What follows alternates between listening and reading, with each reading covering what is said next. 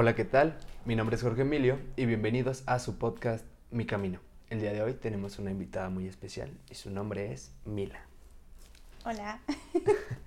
Mila, no sé si podrías darnos una pequeña presentación de quién eres o de dónde vienes. bueno, mi nombre es Mila, eh, tengo 26 años y es alguna información relativa. Soy de Rusia, vivo en México desde hace muchísimos años, la verdad, desde 2014. No sé contar muy bien, entonces no sé cuántos años son. y como ocho, ¿no? Siete, siete llegan a ser ocho, sí. En febrero voy a cumplir ocho años aquí. Y bueno, me dedico a, a dar clases de ruso en línea y pues nada, tratar de salir adelante aquí en México. Muy bien, todos tratando de salir adelante en México. Eh, bueno, primero que nada, gracias por venir, gracias por estar acá. Gracias por invitar. Y así, la duda que me carcome desde adentro. Eh, quiero empezar desde el principio.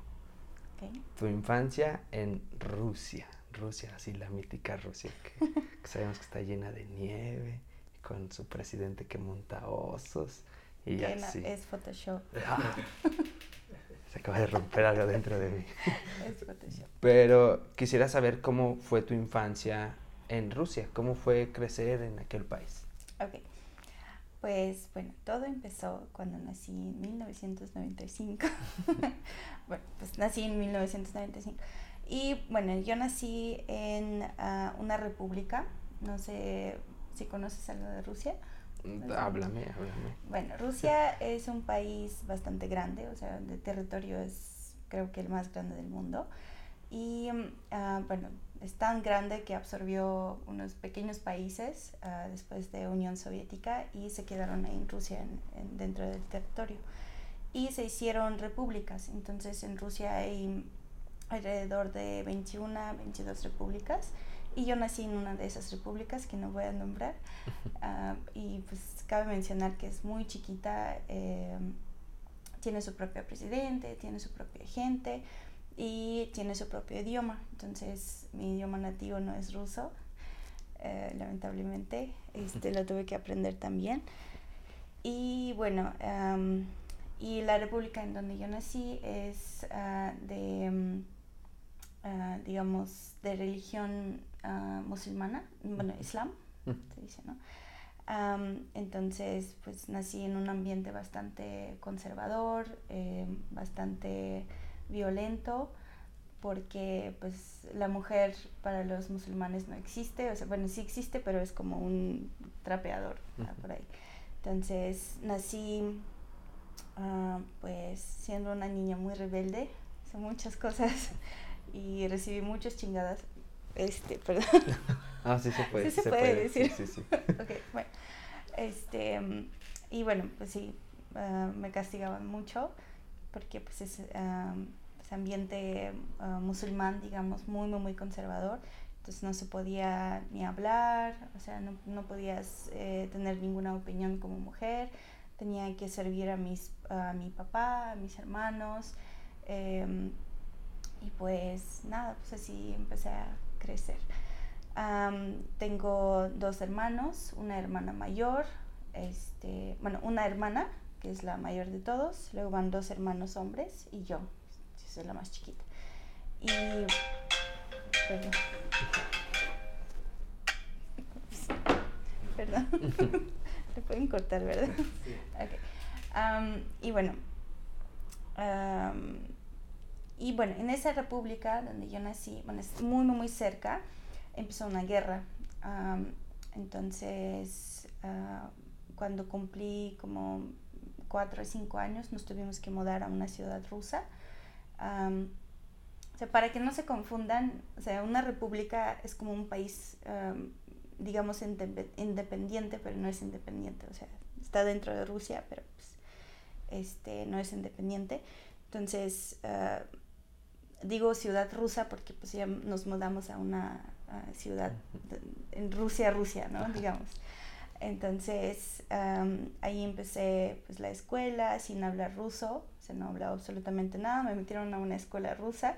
El primer año fue horrible porque pues no entendía nada, o sea, era como mi primer año aquí en México porque pues no entiendes nada y así. Entonces, ahí empecé a ver, o sea, mi mundo cambió completamente porque veía a las mujeres, a todo el mundo pues libre, o sea, estaban libres. Yo no podía hablar con mis compañeros chicos, eh, no podía tener amigos, no podía salir, entonces era como la oveja negra de, pues, de allá. Y pues la verdad es que sí sufrí bastante y tuve como muchos cambios dentro de pregunta, o sea, muchas preguntas, ¿por qué? O sea, ¿por qué ah, yo no puedo hacer esto, esto, esto, lo que hacen pues, todos los demás, ¿no? Entonces de ahí ya empecé a dudar pues de todo lo que estaba pasando dentro de mi familia. Este, dije, pues no, eso no es normal, ¿no? Entonces, pues sí, sí fue bastante fuerte el, ah, mi um, insight, digamos. Entonces, y pues nada, así empecé a crecer. Ah, la verdad es que el ambiente en, mi familia estuvo bastante fuerte, violento. Ah, sufrí mucho abuso, tal como mis hermanos, mi hermana mayor y así. Y pues así fui creciendo, creciendo, creciendo. y bueno, acabo de mencionar que en Rusia no hay primaria, secundaria, prepa, o sea, así como que divididos. Entonces, ah, puedes estudiar en una misma escuela 11 años, 11 años seguidos. Y bueno, yo empecé Uh, bueno, yo estudié los 11 años seguidos en, la misma escuela. No tuve amigos, no tuve nada porque no podía. Entonces, ah, pues sí fue bastante difícil. Y luego entré a, la universidad y pues otro pinche ah, cambio del mundo porque, o sea, veía los de la universidad que eran súper fiesteros. Pues, ¿Qué hacen en la universidad? Obviamente nadie estudia en la universidad. van a echar desmadre y todo, y pues yo no podía.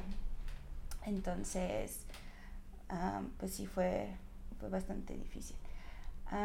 y cuando cumplí 18 años, mi papá me dijo como, bueno, pues ya cumpliste 18, eres mujer y no sé qué, entonces te vas a casar, o sea, con una persona que yo te escogí. Y me escogió una persona que era de su misma edad, entonces dije, ok, em, la verdad es que no quiero. Safo, Safo. muchas gracias. Este, ahorita no. Entonces, ah, pues sí fue bastante difícil y dije, pues, ¿qué voy a hacer? ¿no? O sea, no, tenía muchas opciones, la verdad. Em, era opción de... La verdad, quería suicidarme, o sea, literal, porque pues imagínate, de 18 años, viendo a toda la gente libre, o sea, toda la gente rusa, y yo casándome con un viejo, pues obviamente no quería, y sí entré en una depresión bastante fuerte. Pero la ventaja de estar en la universidad fue que tenía un poquito más de libertad, ah, porque me regalaron un celular, este, podía usar el celular, obviamente todo con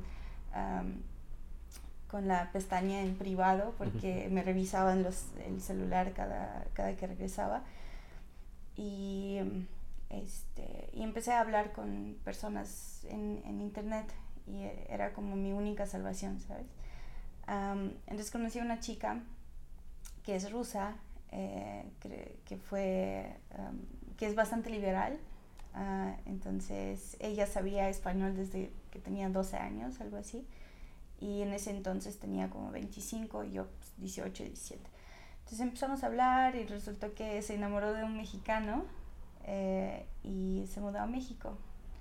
Entonces, pues, o sea, ella me conocía, conocía todo lo que me estaba pasando en mi casa y me dijo como, güey, vente para acá, o sea, yo te, ah, yo te salvo, digamos, porque pues sí era salvación, porque yo no me quería casar. Entonces, pues así fue como llegué a México. wow. Gran historia, ¿eh? Yo ya esperaba algo más, como, ah, pues lo vi ahí dije, agarro un vuelo.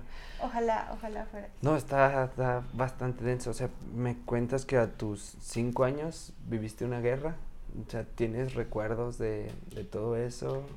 Tengo recuerdos de... Mm, la guerra fue en una república muy cercana, pero toda la gente ah, como refugiados se fueron a, donde nosotros vivíamos. Entonces, yo me acuerdo que hubo una familia de la nada, o sea, yo chiquita y mm, hay gente rara en mi casa. Entonces, pues ya ahorita ya entendí que mi, mis papás, o sea, mi familia refugió a una familia de ah, una señora con dos hijas grandes y bueno, y los hombres pues, estaban en la guerra. Y pues ahí entendí que estaba pues, pasando algo raro y, y, nada, pero pues estaba chiquita, la verdad es que no entendía bien. Y, luego dices que hay como este brinco hacia que llegas ya ahora hacia a Rusia, Rusia. y, y, empiezas a ver como, o sea, saliste como de una vitrina y viste un poquito de lo que era el mundo. Y fue como, ah, caray, eh, hablábamos hace unos episodios de las certezas. O sea, tú tenías la certeza de que así tenía que ser y te mostraron un mundo diferente y fue como... Exacto. O sea, seis años y era como, o sea, me, estuvieron mintiendo seis años, esto es lo que puedo hacer, tengo todas estas posibilidades. Y, y, no las usaste hasta los 18, porque, bueno, platicas que estuviste así, toda esta parte de la primaria, secundaria, prepa que no existe, o sea, que era como la escuela, pero ¿cómo era, eh, o sea, un día a día en la escuela? ¿Tenías amigas mujeres y, y, a los hombres era evitarlos completamente o cómo era esa parte? Sí, ah, lo que pasa es que como mis hermanos eran mayores y yo la menor, em, ellos estudian, bueno, no, no tenemos mucha diferencia de edad, o sea, eran como dos y tres años, algo así. Entonces ellos estudiaban en la misma escuela, entonces ellos me vigilaban, entonces no podía hacer absolutamente nada. Y en los últimos años de, las, de la escuela, ya cuando se salió mi, mi hermano mayor uh, y otro hermano también, uh, ya tenía un poquito más de libertad, entonces ya echaba un poquito de desmadre, eh, probé mi primer cigarro en, en la escuela, este, igual probé una cerveza y como que en esos últimos años de la, de la escuela ya empecé a entender que hay un mundo totalmente diferente, o sea, donde la gente hace cosas y no los regañan, no les dan chingadazos, no, eh, no les pasa nada, o sea, no hay consecuencias de eso. Ah, ya cuando mis papás se enteraron de que probé cigarro y todo porque fueron chismosos en, en la escuela, pues sí, sí hubo consecuencias para mí, pero sí dije, o sea, qué raro, está, está completamente diferente todo, entonces sí fue bastante injusto y lo que más me caga en este mundo es la injusticia, ¿sabes? Desde chiquita. Entonces, pues así fue. Sí, pues bueno, o sea, viviste muchísimas injusticias, entonces está como bastante justificado que te caguen las injusticias. Eh, ahora me gustaría retomar esta partecita de la religión. No conozco mucho, o sea, no sé si podrías darnos así como, por ejemplo, en el catolicismo hay como 10 mandamientos, no sé si tengan como unas reglas básicas de supervivencia para ir al más allá. Sí, pues ah, la verdad es que no conozco muy bien de la religión. Ah, nosotros vivíamos más por tradiciones de donde nacimos. Entonces, ah, ya luego supe que es muy diferente al islam, islam o sea, bien. O sea, la religión de ah, países islámicos, no, me acuerdo ninguno ahorita. Este, entonces, o sea, lo que nosotros teníamos que hacer, las mujeres al menos, es tapar todo. O sea, no, no podías, por ejemplo, andar en pantalón, eh, porque pues, se, te, se, te, marca todo, entonces ya estás provocando a los hombres, entonces por eso no puedes andar en pantalón, no puedes andar en falda, o sea, que, que esté arriba de la rodilla, eh, no puedes tener escote no puedes ah, ah, descubrir tus eh, hombros, ah, algunas no podían descubrir el cabello, entonces lo tenían que tapar.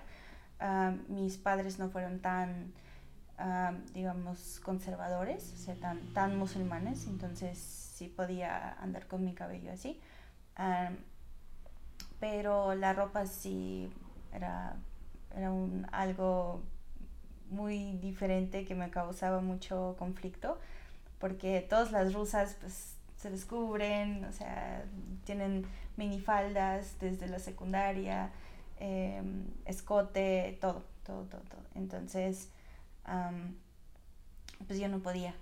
por eso era más todavía la oveja negra de, de la escuela. Y ahorita ya, ahorita ya, este, ya puedo pues, ponerme lo que quiera y estoy bastante feliz con eso. pero sí era como, o sea, para las mujeres era estar todo el tiempo cubierta, uh, no hablar con hombres, a menos que sea tu hermano, tu papá, tu tío, o sea, como tus parientes. Familiar directo. Ajá, tus primos y así. Y, ¿qué más? Y nada más. Todo lo demás como que eran más tradiciones, este, las fiestas igual eran como tradicionales. teníamos que cumplir uh, Ramadán, no sé si conozcas qué es Ramadán. Bueno, Ramadán es como una vigilia que tienes que realizar de aproximadamente 40 días, más o menos, o dos meses. Y ah, en esa vigilia no puedes comer absolutamente nada, ni tomar agua durante el día. O sea, uh, en el sol, o sea, cuando, cuando el sol está arriba, digo, algo muy raro, perdón. Este, cuando el sol está arriba significa que el Dios te está viendo, entonces no puedes comer, eh, no puedes tomar agua, no puedes hacer cosas uh, como malas, eh, tienes que ser como limpio, limpio, limpio, ¿no? Uh, y ya cuando se metía el sol ya podías tragarte todo lo que tú querías, pero pues no muchos lo, ah, lo cumplían, digamos, porque es bastante difícil. Porque Ramadán ah, prácticamente fue de que el Muhammad, no sé cómo se dice en español, o sea, el, el profeta musulmán, ah. eh, Muhammad se dice en, en, ruso, estuvo caminando como dos meses en... en 40 días y 40 noches. Ajá, algo así en, en la... En el desierto. En desierto, sí, en desierto. Entonces, pues, o sea, se sacrificó de todo, pero ahora resulta que nosotros también nos tenemos que sacrificar. Estaba muy curioso porque en acá, de este lado, también se llama cuaresma. Sí. Y igual, o sea, te platican que fueron 40 días, 40 noches en las que Jesús eh, no comía y, y se iba como caminando, no bebía agua. Nada más que lo que a mí me habían explicado, o sea, también se hace como un ayuno, pero es creo que como hasta las 12, o sea, si te levantaste a las 9 no es tanto, te levantaste temprano, sí. Y ya el último día, que es como cuando muere en la cruz, este, ahí sí es como hasta las 3 de la tarde, que es la hora en la que murió una cosa así. Pero, o sea, tienen mucha sí, Es, muy, sí, es, similar. no sé quién copió a quién, pero algo, algo hubo por ahí. Yo digo que es el mismo libro. Lo leyeron el mismo. Eh, y con todo esto que hablas de las tradiciones y que mencionas que eras rebelde, siento que hubo un momento en el que tal vez le cuestionabas a tus papás el ¿y por qué hacemos esto? No podía. No. No podía porque como no podía tener ninguna opinión, pues no podía, o sea, ni siquiera hablábamos, ¿sabes? Ni siquiera podía hablar con mi papá. O sea, la, las únicas veces que he hablado con mi papá era para que me regañara, para que me dijera, no sé, em, tienes que ser fuerte y tienes que servir a tu esposo, o sea, como que me estaba mentalizando para, para que sea una buena esposa y para que sea como muy sumisa cosas así. Entonces, pues no, no podía preguntar, oye, ¿y por qué hacemos eso? No, la verdad es que no. Era un entrenamiento machista para hacer la. Exacto. O sea, el machismo, machismo en máxima eh, expresión. Sí, sí, sí, sí. Y bueno, ahora con todo esto, cuando decidiste venir a México, ¿lo hablaste con, con tus papás o fue como agarré maletas y Me escapé. Me escapé. Ah, de hecho, fue bastante, fue bastante raro y difícil porque lo estuve planeando un año. un año planeando cómo lo voy a hacer, cómo me voy a escapar, qué voy a hacer ese, el día del vuelo. Y ah, fue, fue horrible, la verdad. Peor año de mi vida, yo creo. Porque eran muchos nervios eh, de que me van a descubrir, tenía que borrar absolutamente todo de mi celular porque mis hermanos lo revisaban a cada rato. Entonces, este, era como constante ah, miedo y nervios, ansiedad de que van me van a encontrar, me van a descubrir. Este, y por tradición de donde yo nací, ah, si tú haces algo así, si tú intentas escapar, si tú intentas poner un pero a tus papás eh, o intentas pues, hacer algo que no les guste, ah, te pueden matar. O sea, literalmente te pueden matar. Y, y, ya lo había pasado a unas amigas que tenía, bueno, no amigas, conocidas ah, que tenía, eh, que, ah, por ejemplo, a una la mataron sus propios papás, bueno, su papá más bien, la mató, la asfixió porque ella salía con un chavo ruso y pues eso no se puede hacer. Entonces eh, la asfixió y hicieron como, como si se hubiera suicidado ah, para que la policía no, no, dijera nada. Y todo eso nos contó la mamá eh, de, de esa chava. Entonces sí me quedé como, ok, no puede hacer absolutamente nada. Sí, sí tenía ese miedo o sea, como que muy, muy extremos en las decisiones. Y para, no sé, comprar el vuelo y todo eso, ¿estabas trabajando o ahorrabas dinero? O ¿Cómo era em. toda esta parte? O sea, porque fue un año de planeación y estrés intenso ahí. Eh, ahí hice unas cosas malas. fue la única vez que robé a alguien, este, robé a mi papá. y pues sí, o sea, le robé dinero. Le estuve robando y robando y robando hasta completar para mi boleto. Y la chica que estaba en México me ayudó a comprarlo en, por internet. Y ella tenía todo, o sea, toda la información para, por, mm, digamos, por seguridad, ¿no? Entonces, pues así fue. y era el ya estando ahí en, no sé, en el aeropuerto, ¿cuál era tu sentimiento? ¿Qué, qué era lo que sentías? Muchísimo miedo. Estaba temblando, temblando, temblando, temblando. Em, o sea, con, con suerte no me metieron a ninguna, o sea, no me detuvieron ni nada porque estaba súper nerviosa, o sea, estaba como que viendo a todos lados, este, pero no me hicieron nada, por suerte. Y sí, tenía mucho miedo, tenía miedo de que mm, mi papá ah, como que me puso a buscar o algo así, entonces me van a encontrar por mi nombre. y te juro que pude respirar bien ya cuando estuve en México. O sea, todavía durante el vuelo sí. seguías así como... No podía dormir, o sea, estaba tan tensa que hasta mi mandíbula me dolía, estaba así. Pero pues gracias al universo, no sé a quién, pero sí pude llegar bien. ¿Y cuántas horas son de vuelo? fue casi todo el día, porque hice una escala en Holanda. Ahí ah, fueron como cinco horas hacia Holanda, luego cinco horas tuve que esperar este, la escala y 14 horas eran para México fue todo un día completo de sí, sí, un, día un año y un día de mucho más estrés. Eh, y, para, y para, em, para acabar, me tocó un equipo de fútbol mexicano. Eh, sabía que eran mexicanos porque pues tenían su, su banderita en, su, en sus playeras de, de fútbol y era un desmadre, o sea, no podía con ellos, los quería matar, la verdad. si me ven, si me reconocen, los odio, la verdad. Me hicieron un vuelo horrible, 14 horas de desmadre.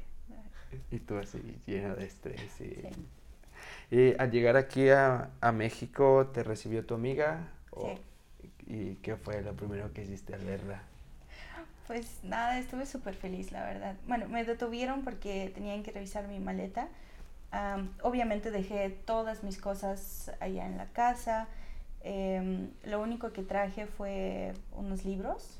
Ah, y, o sea, cuando me revisaban me dijeron como, ¿por qué traes puros libros, güey? O sea, qué pedo. o sea, viniste de México. O sea, el país que menos lee. Ajá. Y, eran libros rusos porque la chica me pidió, entonces yo estaba en Moscú, eh, compré los libros, compré una maleta y no traía absolutamente nada, o sea, ni ropa, ni, ah, ni siquiera nada, o sea, no traía nada más que libros para ella. Y sí se quedaron como, ¿qué onda? Revisaron todos los libros por si tenía algo y nada, pero sí, sí estuvo medio raro. Y bueno, ya ella me recibió con su esposo.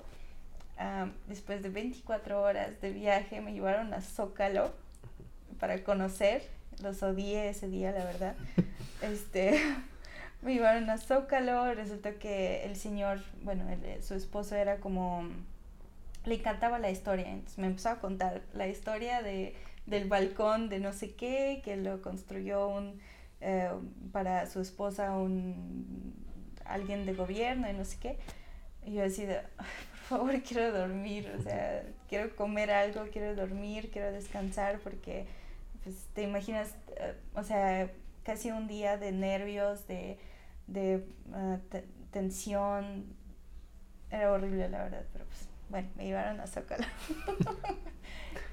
y no sé, ¿cuánto tiempo llegaste directo a Ciudad de México? Sí.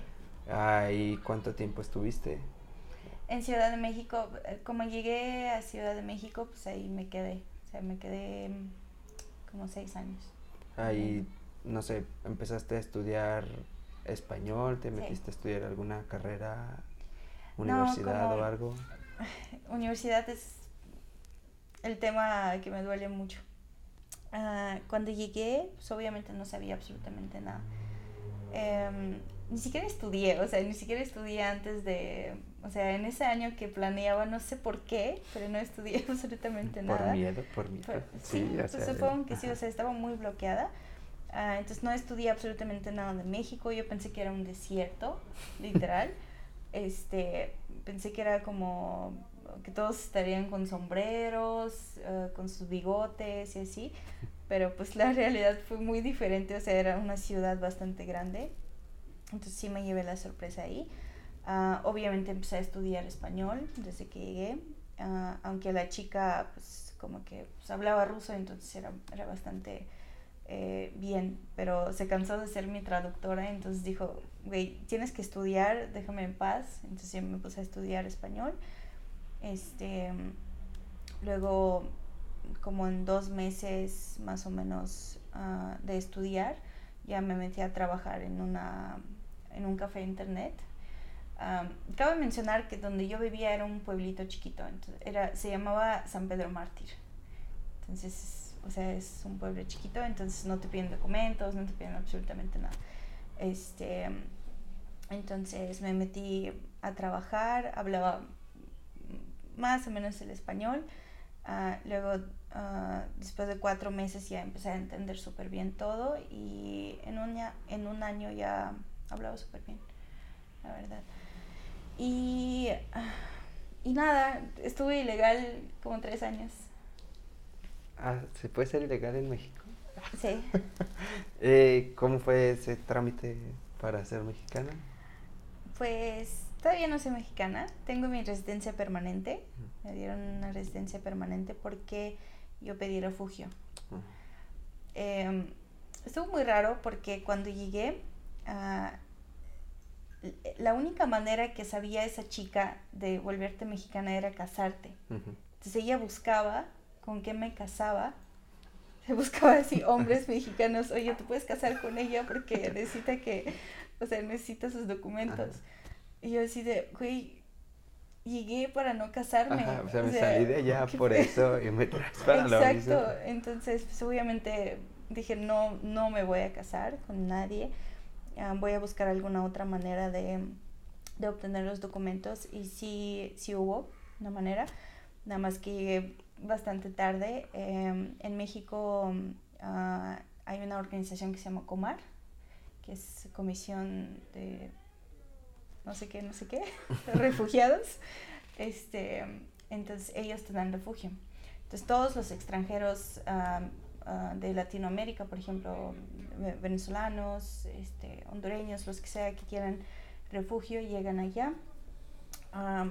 cuando llegas a México tienes 30 días para pedir tu refugio y te lo dan casi sin ningún problema. O sea, solo necesitas pues, decir cuál es tu razón, o sea, por qué quieres el refugio, por qué te tenemos que dar el refugio así, ¿no? Yo me tardé tres años. Nada. Este. Entonces, ah, pero aún así me recibieron, o sea, me recibieron, tuve una muy buena abogada que no me cobró absolutamente nada, porque pues, sabía que estoy pobre. y bueno, pues como no tuve ningún documento, tuve que pedir mi em, acta de nacimiento de, ah, de Rusia, fue un trámite igual súper largo, de un año más o menos. entonces, cuando lo pedí, o sea, cuando lo obtuve, ya pude pedir el refugio. Este, me interrogaron, me preguntaron, o sea, ¿por qué? ¿Qué pasó? O sea, ¿por qué estás pidiendo refugio si eres rusa? o sea, es que es muy raro que hagan eso. entonces, ah, después de un largo trámite, como de un año creo, eh, me dieron refugio y me dieron mi residencia permanente qué padre.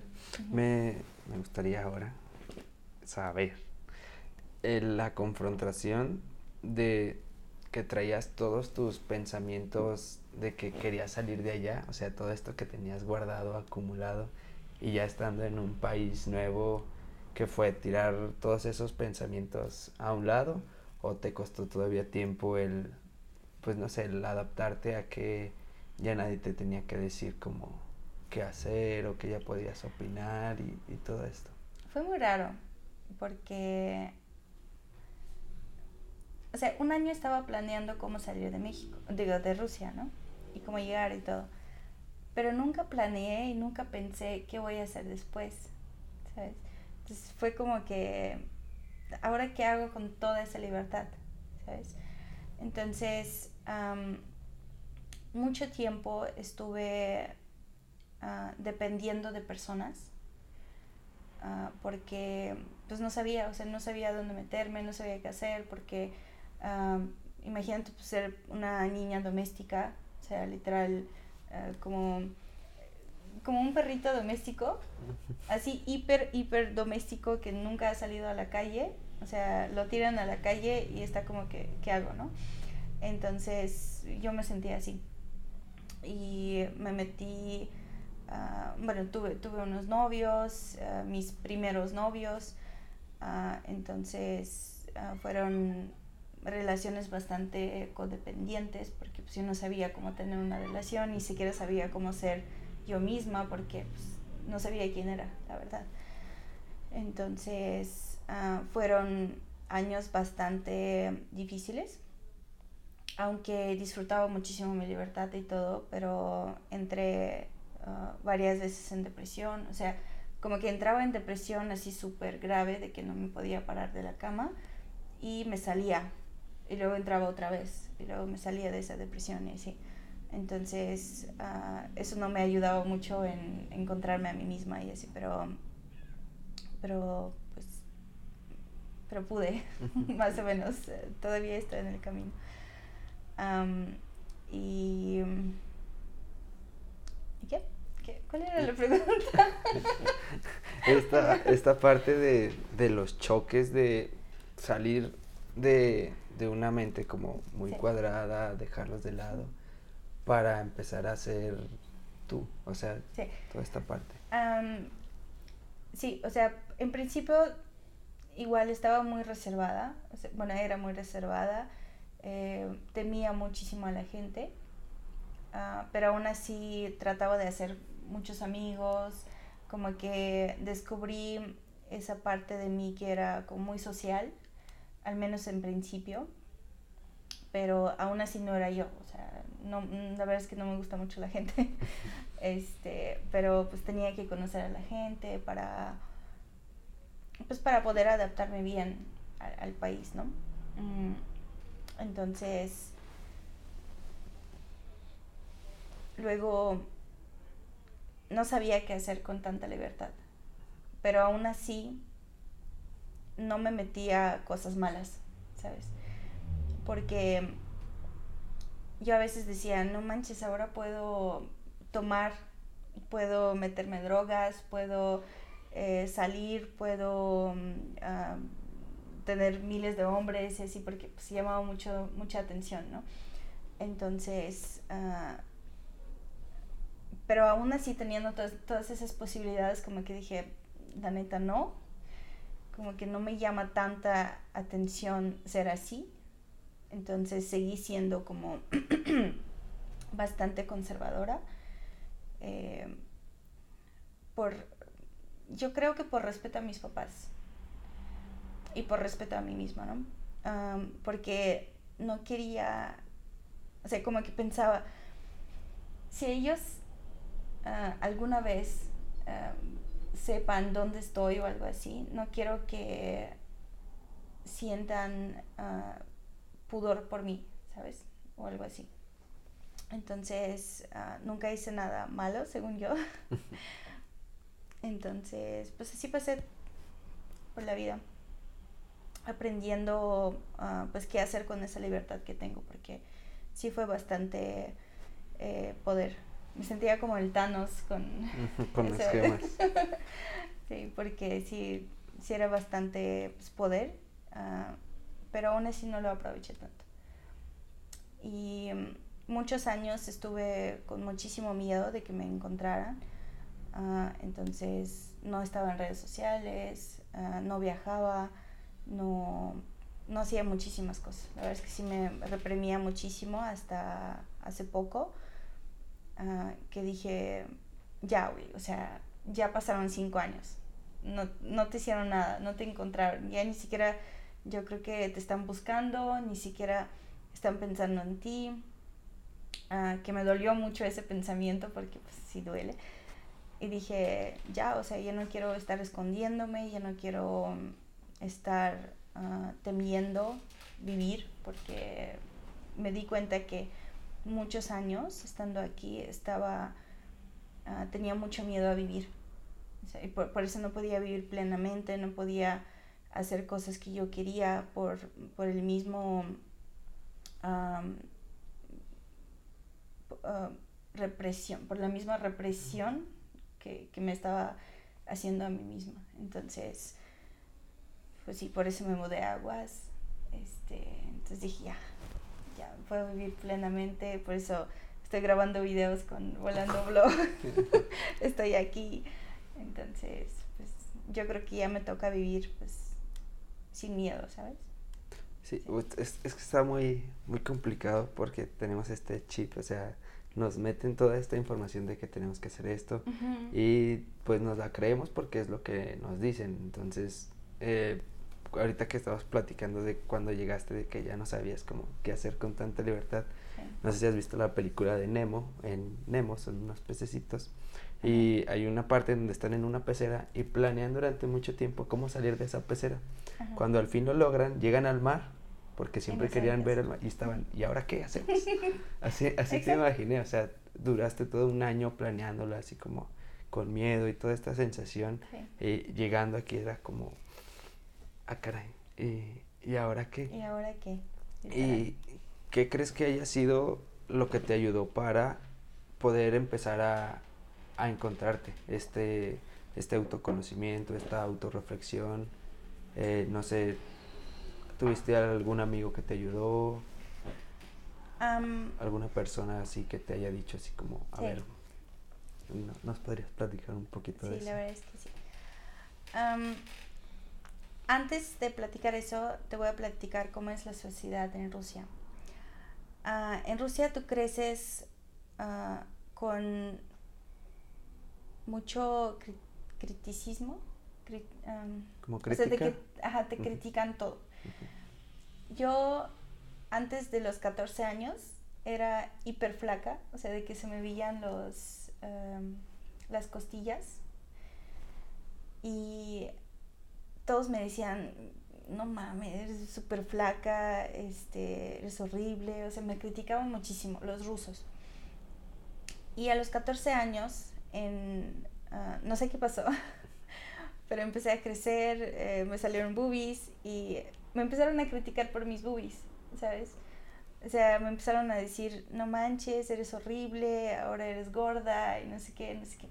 Entonces ahí entendí que la gente nunca va a estar conforme con, o sea, contigo, ni con nadie, ni consigo mismos, o sea, en, en, Rusia.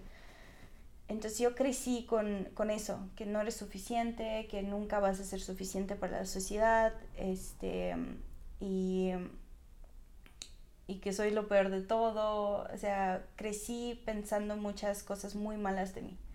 O sea, tenía un chip súper negativo. Llegando aquí a México, fue totalmente diferente. O sea, tú sabes cómo son ustedes, ¿no? Como que hay una güera y no sé qué. Entonces, ya. O sea, cualquier güera que ven fea, bonita, eh, flaca, gorda, lo que sea, le dicen pinche diosa, ¿no? Y así. Entonces, uh, cuando llegué, la sociedad mexicana me ayudó con mis inseguridades. Porque yo creía que era, o sea, no era suficiente para nadie ni, ni, nunca voy a ser suficiente. Y los mexicanos me enseñaron que sí, que la verdad es que soy hasta más y así. y después de eso, o sea, después de ver cosas como físicas, porque también es muy importante para tu autoestima, ¿no? Uh, empecé a conocer gente que me empezó a valorar por mi inteligencia porque decían, no manches, aprendiste español súper rápido, eres súper inteligente, puedes trabajar en lo que sea y así. Y ahí empecé a ver como cosas internas, ¿no? De que, ah, no manches, sí es cierto, o sea, sí aprendí español bastante rápido, entonces no soy tan pendeja como me decían. Entonces, pues ya empecé a ver como cosas uh, así. Y uh, en 2017 conocí a mi mejor amiga que está en Ciudad de México. Hola Ana Paula. Este, y conociéndola, o sea, es la mejor persona que, que pude conocer en mi vida, la verdad. Este, uh, empecé a platicar con ella, empezamos esa amistad súper bonita y empecé a ver que hay muchas más cosas que puedo hacer. O sea, como que vio en mí tanto potencial que yo también me la creí. Entonces, ella me ayudó mucho en eso y luego me metió a una empresa donde ella trabajaba y en esa empresa, eh, bueno, esa empresa era de Estados Unidos, más bien el, el, CEO era de San Francisco y todos los demás mexicanos. Y era la mayoría en inglés, yo no sabía inglés, pero aún así me metí. Y me metí como una promotora y en un año pude crecer hasta gerente. Entonces capacitaba a la gente, o sea, yo no, no sabía que podía hacer eso, ¿sabes? Entonces uh, eso me ayudó muchísimo y agradezco mucho a, a, a Ana Paula que, que, me, que me ayudó a ver que soy suficiente, ¿sabes? Y que tengo muchas cosas que tengo que valorar en mí y que Ah, no soy pendeja para empezar y, y no sé, o sea, me, me subió mucho la autoestima, eh, empecé a creer en mí y, y, así.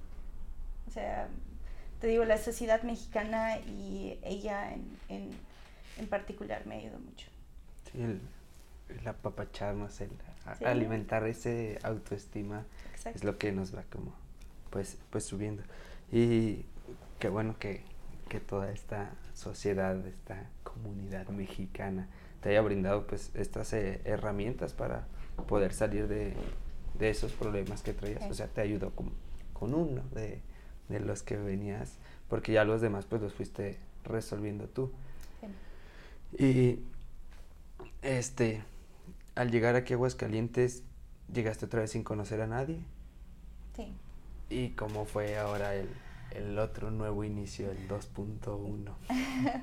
bueno, sí, sí conocía.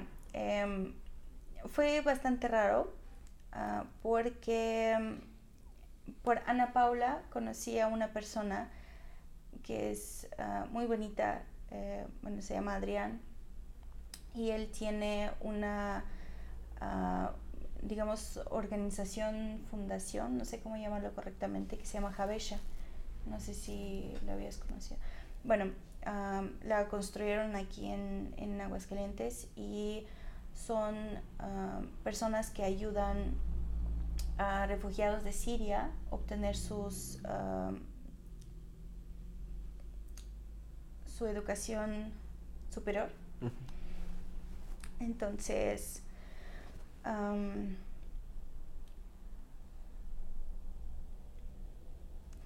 perdón, perdón, se me, se me mezcló todo. Este, de repente se me olvida español.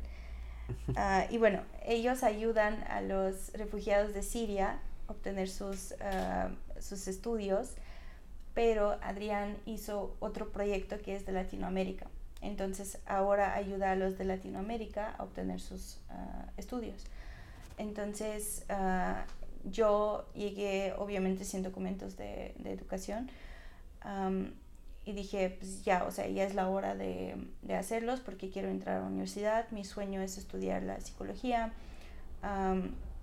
entonces dije, ok, o sea, ya ah, voy a aceptar pues esa propuesta, digamos, porque Adrián me quería ayudar desde hace muchísimo tiempo, o sea, desde que nos conocimos. Ah, me dijo, no manches, o sea, ya tienes tu refugio, ya, ya hablas español, ah, o sea, eres perfecta para entrar a, a, uno de mis proyectos. Y yo no quería y no quería y no quería hasta que llegó la pandemia, me quedé sin trabajo, me quedé sin nada, entonces dije, pues sí, o sea, esa es una buena opción. Y, uh, y bueno, fui, llegué a Aguascalientes, o sea, me mudé y empecé pues a estar en ese proyecto. Uh, no fue exitoso por varias uh, cositas, uh, pero por ese proyecto llegué aquí a Aguas. Entonces, digamos que mi, mi inicio de, de, vivir aquí en Aguas no fue tan complicado porque pues ya tenía dónde llegar, porque tiene dos casas para las estudiantes y los estudiantes. Entonces, pues no fue tan complicado. Y pues ya de ahí Ah, ahí estuve como tres meses y pues ya, me, fui volando de allá y, y pues viviendo solo. Ya ahorita, eh, no sé, mentalmente en qué situación te encuentras, ya estás más estable, aún hay como estragos de, de todo lo que ha pasado, aún hay, aún hay ocasiones en las que, no sé, tal vez sientas miedo o esos miedos ya quedaron atrás? Mm, no te voy a mentir, de repente sí. Ah, ahora está bastante difícil estar sola, pero disfruto mucho mi soledad. Ah, porque antes me metía a relaciones muy codependientes, donde hasta vivíamos juntos con, o sea, con mi pareja y yo me, uh, me, me no, ¿cómo decirlo? O sea, como que me quitaba mi personalidad y era completamente en esa persona, o sea, como que, no sé, no sé cómo explicarlo, o sea, estaba dentro de esa persona, literal. Uh, cuando estaba en las relaciones se perdía mi personalidad por completo y me perdía, o sea, me perdía en la relación ahora decidí pues estar sola y estoy sola como desde hace tres años. Entonces, ah, pues me estoy encontrando, estoy encontrando cositas que, que no sabía que tenía, ¿sabes?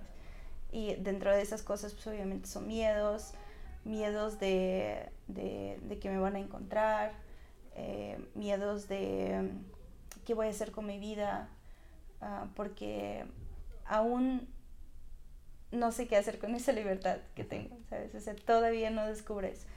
Entonces, ahora ah, la pandemia y, y, el hecho de que estuve soltera mucho tiempo me ayudó pues a ver a dónde quiero ir, o sea, cuál es mi camino, ¿sabes? Estoy buscando mi camino. y, y, pues estoy en búsqueda, o sea, estoy en búsqueda constante de, de qué es lo que quiero hacer, a qué me quiero dedicar cómo puedo llegar a, a, a, donde quiero estar, porque pues, tengo muchísimos proyectos en mi cabeza, pero pues por falta de recursos, por, por ser México, porque en México es bastante difícil cumplir tus sueños, y menos sin tener ah, recursos, sin tener contactos, sin tener, o sea, estando solo y sola, es bastante difícil. Sí, sí está muy complicado. Sí, sí. Bueno, sí, México está como... sí, sí sabemos eso de, de México. Y hablando sobre esta angustia, había un autor danés que hace muchísimos años ya, ya mencionaba sobre la angustia al libre albedrío, o sea, cuando tenemos la capacidad de decidir, nos llenamos de angustia, porque la responsabilidad cae en nosotros. Entonces, te, siento que entiendo un poquito esta parte de qué voy a hacer conmigo, o sea, tengo muchos planes en mi cabeza, pero pues no encuentro cómo aterrizarlos, no encuentro cómo dar ese primer paso para poder bajar alguno de ellos. Y ya, la angustia está difícil, pero se puede pues como luchar contra ella, ¿no? O sea, con esta parte de, de irnos conociendo, de irnos alimentando con muchas más herramientas para afrontar el, el mundo a, como venga y, y, que se deje venir como quiera la vida. Y afrontarla, lucharle, hacerle ahí el, el frente y la lucha cada día. Mm, no sé si quieras dar algún último mensaje para todos los oyentes. ¿Hay algo más que, que, quieras agregar? Sí, uh, mencionaste luchar contra angustia. Yo diría que no hay que luchar contra ella, la verdad. Yo estoy de opinión de que cuando estás deprimido, o sea, cuando te caes a depresión, es por algo. Porque la depresión lo que hace es aislarte completamente. Entonces eso significa que vas a estar contigo mismo. Y muchas veces nos escapamos de nosotros mismos, nos escapamos de, nuestras, uh, de nuestros pensamientos. O sea, algunas personas temen tanto enfrentar a, a, a sí mismos, o sea, nada más sentarse y escuchar sus pensamientos que hacen todo lo posible para no hacerlo. Van a las pedas, eh, platican con gente que no quieren platicar, eh, se meten en las relaciones que no, donde no quieren estar, o sea, hacen todo lo posible. Entonces, ah, a mí la depresión me ayudó mucho a estar conmigo y pues platicar, o sea, platicar conmigo misma porque al final de cuentas uh, todos estamos solos, ¿no? Ah, aunque estamos acompañados, pero podemos estar, podemos sentirnos solos. Entonces, para que eso no pase, pues necesitamos saber quiénes somos, ¿no? Eh, y platicar con nosotros mismos. Entonces, la depresión te ayuda en eso. Aunque está de la chingada estar en la depresión, está horrible, pero ah, te, te obliga a conocerte a ti mismo, ¿sabes? Entonces, yo digo que no hay que luchar contra la angustia, contra la, contra la tristeza, o sea, si te llega, hay que sentirla, hay que, hay que ver, hay que platicar contigo mismo, hay que apapacharte, decir, a ver, ¿qué te pasa? ¿no? O sea, platicar contigo, ¿sabes? Como si fueras un amigo tuyo, ¿no? Ah, y yo soy de opinión de que tienes que ser tu mejor amigo, la verdad, porque si no, pues ya valiste, o sea. ¿qué te quedas? exacto. Entonces, uh, pues no, no hay que luchar contra eso, hay que enfrentarse, hay que enfrentar a tus demonios, porque eso es lo más complicado que puedes uh, hacer en tu vida. O sea, hasta más complicado que, no sé, que presentar tu título, lo que sea que las personas se consideran como lo más complicado en sus vidas, ¿no? Entonces, uh, yo pues recomiendo conocerse, platicar, con, uh, o sea, con, contigo y ya cuando sientes que más o menos conoces tu identidad, conoces tu personalidad, ya después de ahí ya puedes pues socializarte, digamos. Y eso te va a ayudar mucho a salir de tu depresión. El, bueno, yo el, el luchar lo veía como el, el confrontar, el, el, estar cara a cara con, con uno mismo. Exacto. Porque ya lo habíamos mencionado en, en otro episodio, el, el, cómo nos evadimos de nosotros mismos. Y había hasta cosas que parecían buenas y nos, lo, lo usamos como para evadirnos. Hasta el hacer ejercicio muchas veces se ve como una manera de distracción. Eh, el comer también es otra manera de distraernos. Y son cosas que nos hacen bien. O sea, no vamos a dejar de comer ni de hacer ejercicio.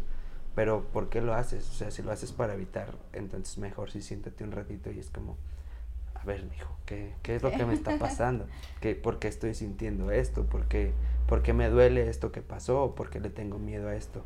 Que, o sea, como es esta parte de autoexploración, o sea, de sentarnos un ratito y, y vernos hacia adentro, ¿no? Es, es, esa parte como muy, muy importante para, pues, para ser nosotros mismos, ¿no? Que también resulta como muy complicado.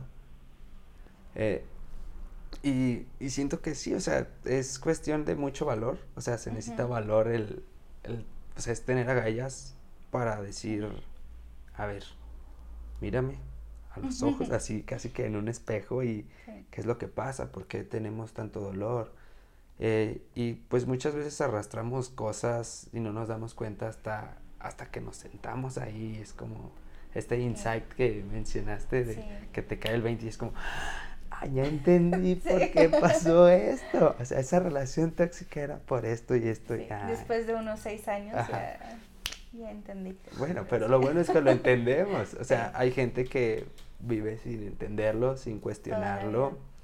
¿Y qué clase de vida es esa? Eh, mencionaba yo también en algunos episodios, me gusta eso de, eso, o sea, es un camino en el que vamos solos, pero nos vamos encontrando a personas. O sea, es, es, muy diferente el estar solo a sentirse solo.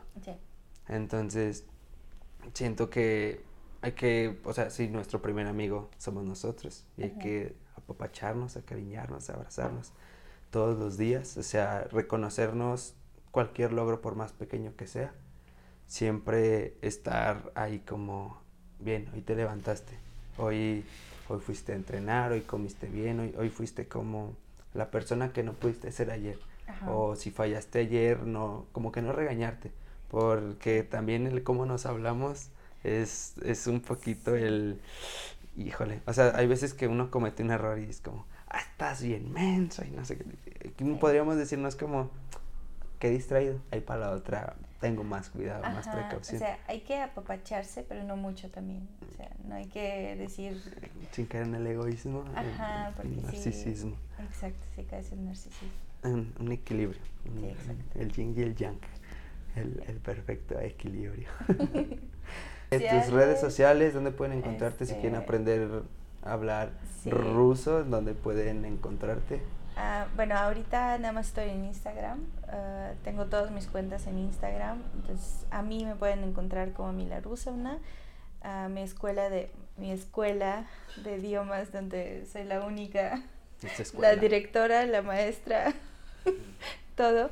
Eh, sí, es rusovna.scu. No sé si pueden ponerlo como no sé editarlo, pero podemos ponerlo en la cajita de información. Entonces, si quieren aprender ruso, eh, bienvenidos. La verdad es que estoy bastante buena como maestra. Eh, no regaño, casi no dejo tarea, pero aprendes bastante bien. Diles algo en ruso para que te la crean que eres rusa. Eh, este, спасибо за приглашение. Sí, es rusa. Yo no la entendí, es ruso. Gracias por la invitación. Ah, sí, es como gracias por, por invitarme. Uh, ¿Qué más? No sé qué más decir. Eh, pues ya, un mensaje de despedida. No sé si con esta última como conversación se, se fue todo o hay algo más que le quieres agregar a todos los oyentes. ¿Qué más podría ser? Pues sí, pues no, no temen, uh, no temen vivir como yo, porque la verdad es que perdí muchos años de mi vida uh, por el miedo uh, y yo les recomiendo ah, dejar de escuchar personas tóxicas, personas que nos, nos bajan en lugar de ayudarnos a subir. y pues salgan adelante. O sea, yo la verdad es que no tenía mucha esperanza de mi vida. O sea, yo podía acabar ah, teniendo como 15 hijos con un señor eh, súper viejo y así, pero, pero no, la verdad es que decidí ser feliz. Entonces, ah, no, no teman luchar por su vida. O sea, eso es como que lo más importante, creo. Y sean valientes, ah, porque si no van a, después, después de 20 años de su vida, van a pensar como, ay, ¿por qué no hice eso? ¿Por qué no hice tal? Entonces, uh, pues no teman hacer cosas que quieran hacer, entonces uh, háganos ya. O sea, no hay que esperar, no hay que pensar mucho, simplemente hay que, hay que hacer las cosas y así pues van a estar más felices. Soltar el miedo y tomar el control de nuestras vidas. Exacto, la responsabilidad. Con responsabilidad, sin afectar a terceros. Exacto. eh, muchas gracias por estar aquí el día de hoy. hoy gracias por la invitación. Sí, gran historia, ¿eh? gran historia. eh, Mm, ya saben, si están en YouTube, denle like y suscríbanse. Todo eso que se puede hacer en YouTube. Si están en Spotify, pues píquenle en seguir. Eh, mi nombre es Jorge Emilio. Mi nombre es Mila. Muchas gracias. Y esto fue Mi Camino.